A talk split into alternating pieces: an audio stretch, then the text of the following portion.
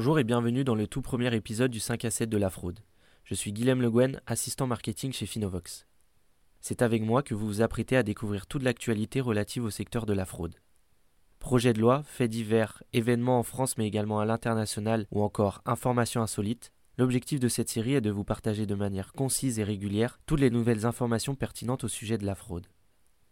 Au programme de cet épisode, l'intelligence artificielle, nouvel allié des escrocs financiers, un projet de loi pour sécuriser l'espace numérique, mais aussi la réponse de l'État face à la découverte d'un formateur spécialisé en faux documents. Alors êtes-vous prêt à découvrir tout ça? C'est parti le journal Les Échos a publié un article le 20 octobre dernier qui met en avant comment l'intelligence artificielle est devenue la nouvelle alliée des escrocs.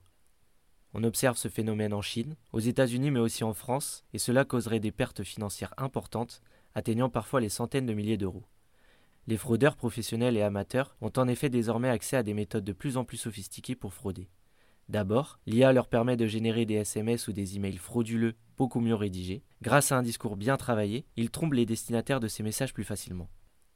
Par ailleurs, l'intelligence artificielle permet aux fraudeurs de collecter des informations personnelles et confidentielles. Cela est possible grâce à l'automatisation de nouvelles techniques de phishing. Enfin, la possibilité de générer des deepfakes, ces vidéos qui permettent de récupérer la voix et le visage de quelqu'un, facilite les tromperies auprès du grand public. Pour lutter contre ce phénomène, les organismes financiers sont appelés à la plus grande prudence pour l'année à venir. Nous venons de l'évoquer, la montée en puissance de la fraude grâce au numérique fait craindre le pire.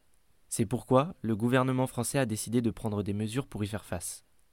Mardi 17 octobre, l'Assemblée nationale a adopté le projet de loi ambitieux SREN.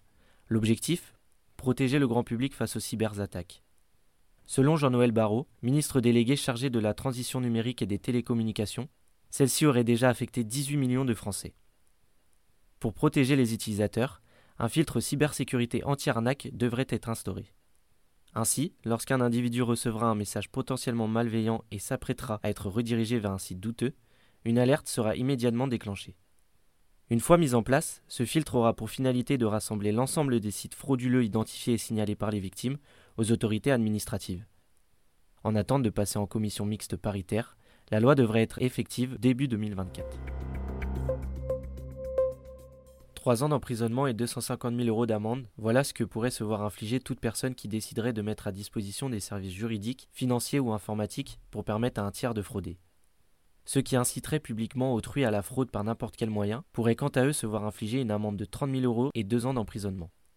Cette décision a été prise par le gouvernement à la suite d'une vidéo publiée et largement partagée en septembre sur les réseaux sociaux.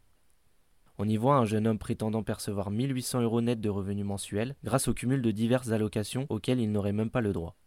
L'homme se servait de cette vidéo pour faire la promotion de sa formation en apprentissage de la fraude.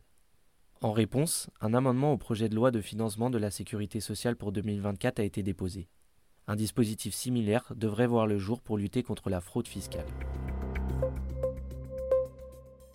Mardi 17 octobre, deux pharmaciennes de Saint-Étienne de Baïgori étaient convoquées au tribunal de Bayonne. Ces dernières sont soupçonnées d'avoir escroqué près de 350 000 euros à la mutualité sociale agricole entre 2014 et 2019.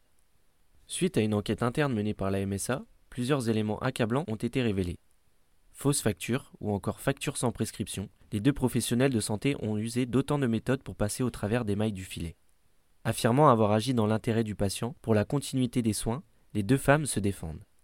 Le magistrat a requis six mois de prison avec sursis et 50 000 euros d'amende pour chacune d'elles et pour la société. Le délibéré sera rendu le 19 décembre prochain. C'est la fin de ce 5 à 7 de la fraude. Si cet épisode vous a plu, n'hésitez pas à lui mettre 5 étoiles sur votre plateforme d'écoute préférée. Merci à vous de l'avoir suivi et on se donne rendez-vous très bientôt pour un nouvel épisode de Chasseurs de fraude.